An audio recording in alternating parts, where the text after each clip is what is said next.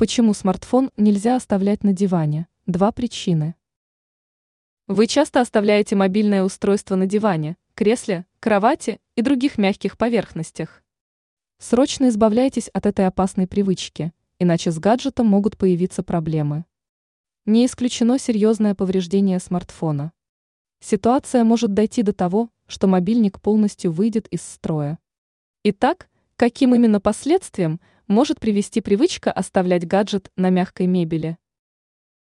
Риск повреждения устройства. Пользователь может забыть о том, что смартфон лежит на диване.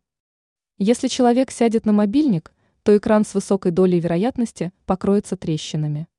Пользоваться таким гаджетом будет очень сложно.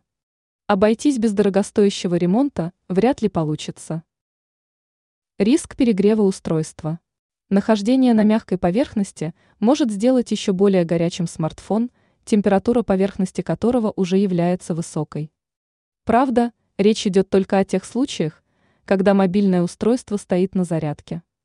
Иными словами, класть на кровать или диван заряжающийся смартфон нельзя, гаджет может перегреться.